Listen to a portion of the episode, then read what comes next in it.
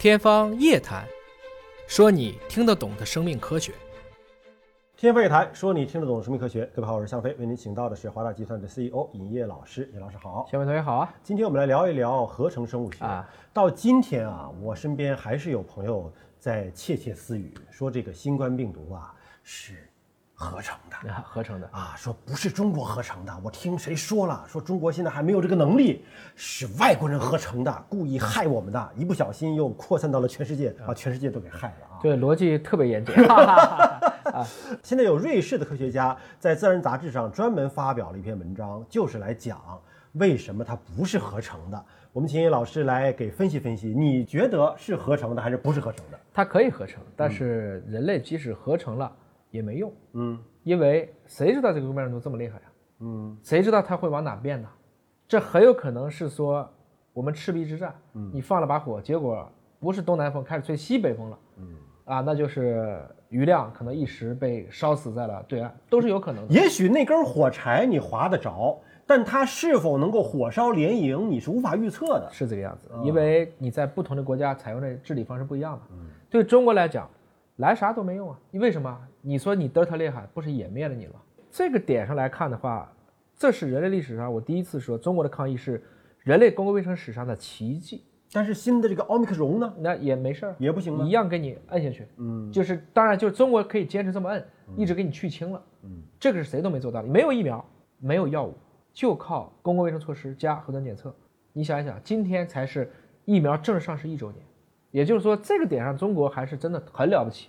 所以今天大家也别再问了，为什么 SARS 突然没了？中国连德尔塔都能灭，SARS 怎么灭不了呢？那个东西要比今天的隐蔽性要高多了，一得就发烧，阻断对吧？检测阻断，检测阻断就行了，就这个，它是把社会组织能力和我们的技术合在一起这么来做的。必须说，这是党和政府有担当，嗯，然后加上老百姓配合。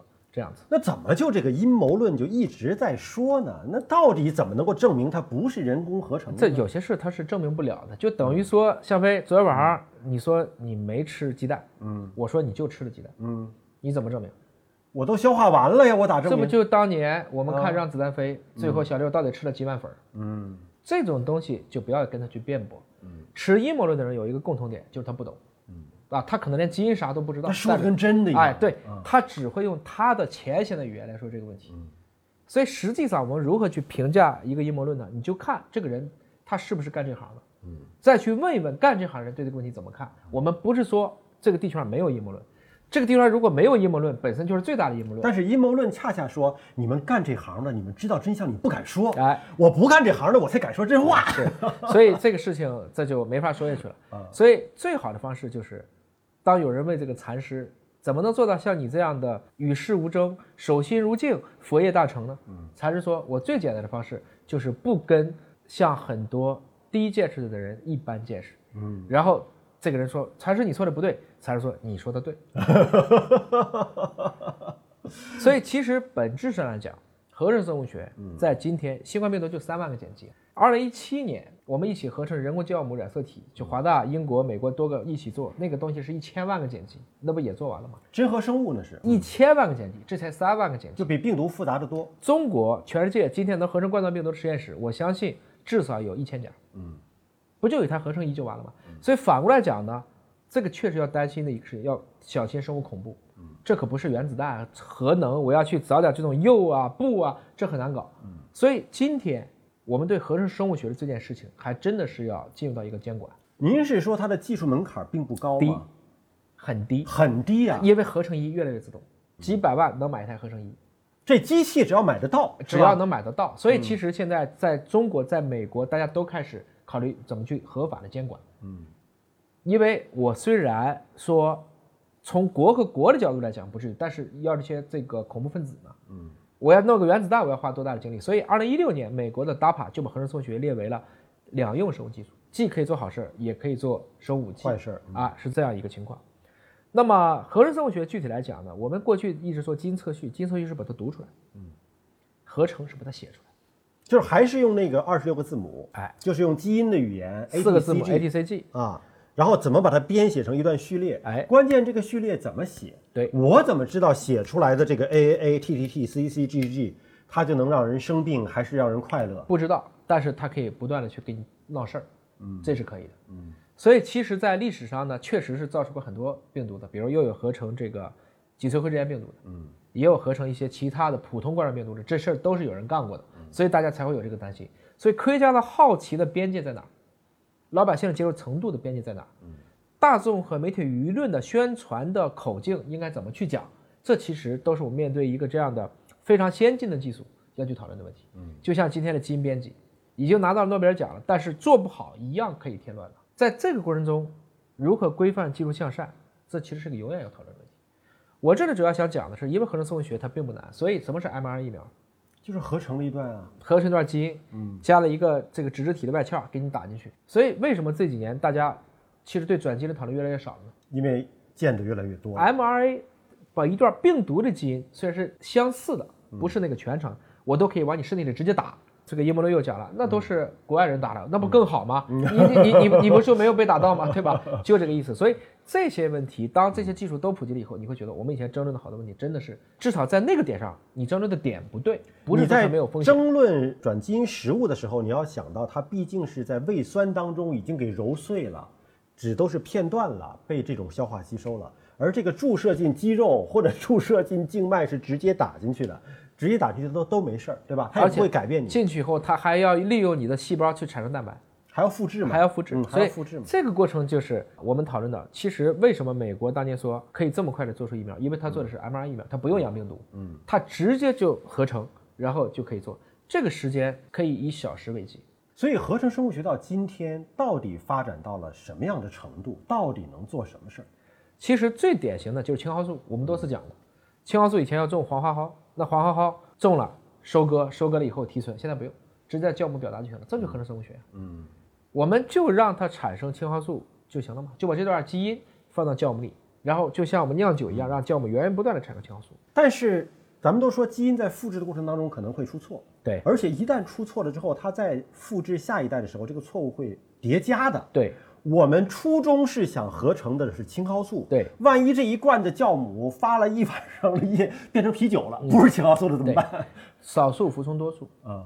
你讨论是一个酵母，嗯，这里有一亿个酵母，嗯，只有大概百万分之一的酵母会错，有个概率问题，有个概率问题，所以九千九百九十九万九千九百九都是对的，这没事，那就是杂质，嗯，听明白了吧？它是少数服从多数，不是所有的酵母都会在一个点上出错，也不是只有一个酵母，是这么去理解问题。所谓你说绝对纯没有。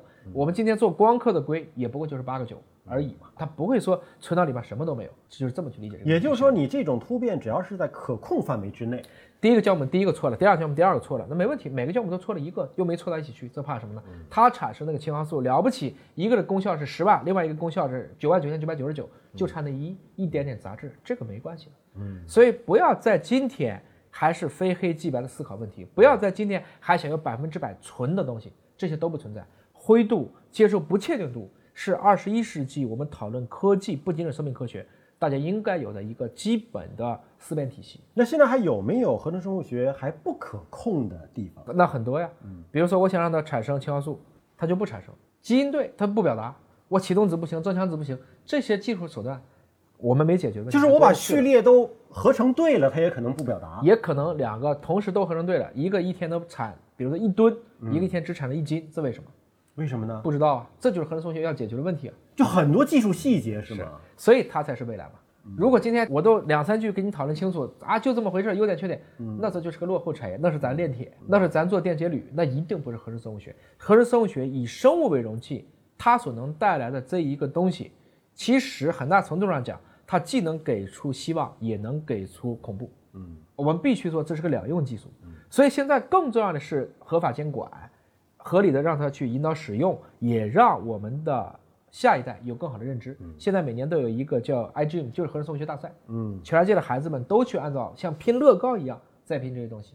今天已经容不得你说，既然这个东西有问题，咱就不学了。嗯，那编程可不可以编病毒呢？可以啊，那不一样的吗？你在计算机上也可以写病毒，你当然可以用 ATCG 去编一个真实世界的病毒。但重要的是，为什么计算机病毒被干掉了呢？因为杀毒软件，杀毒软件，因为还有各种各样的立法，因为我们也知道了这样的人，我们会看不起他，有一个公序良俗，有个道德问题。那我们当年怎么对 IT 的监管，就会将来怎么在 BT 的发展中也看到一样的发展轨迹。但是合成生物学，它如果合成的完全是科学家脑中想象的那个序列。它会不会对我们已经存在了这么多年的一个自然界的这种基因序列造成污染，并且能够传递下去？啊，有可能会传递下去，但是你说污染，这不一定。嗯，因为实际上你造出来的怎么就能干得过自然的呢？这是一个最典型的，这些微生物到今天哪个用你人类干预了？冠状病毒对抗你人类就行了，你做的病毒没有它传染力强，就你凭空造一个，可能还活不下来呢。肯定是绝对干不过德尔塔。嗯，德尔塔是十三亿的人几乎不防范的条件下筛出来的一个毒王，你这么去想问题吗？所以它其实是自然的选择。对，实际上是在于今天全世界疫情的节奏不取决于中国，嗯，取决于疫情控制最差的国家，所以你都不帮他，你就看着一个一个的这种各种变吧。当然，我们希望奥密克戎越变越温柔，变成一个自然的减毒活疫苗，这事就结束了，啊也好也好。但是这个概率对于很多国家其实没法弄。现在很多世界对中国指责，你们怎么能严防死守呢？我们就守住了呀。这意思就是说，所有抄作业的人都说那个不抄作业，你怎么能不抄呢？你怎么学习成绩这么好呢？就是这个问题，所以它其实是不公平的。但是奥密克戎的下一代会不会又来了个奥密克 A、B、C 啊什么之类的？它希腊字母往下排嘛？嗯，不知道，我们也搞不清楚。但总之，人类和微生物、人类和病毒，不是谁替代谁、谁取代谁、谁灭谁的关系。嗯，我们注定要跟它共存。好，感谢您关注我今天的节目，下次节目时间我们再会。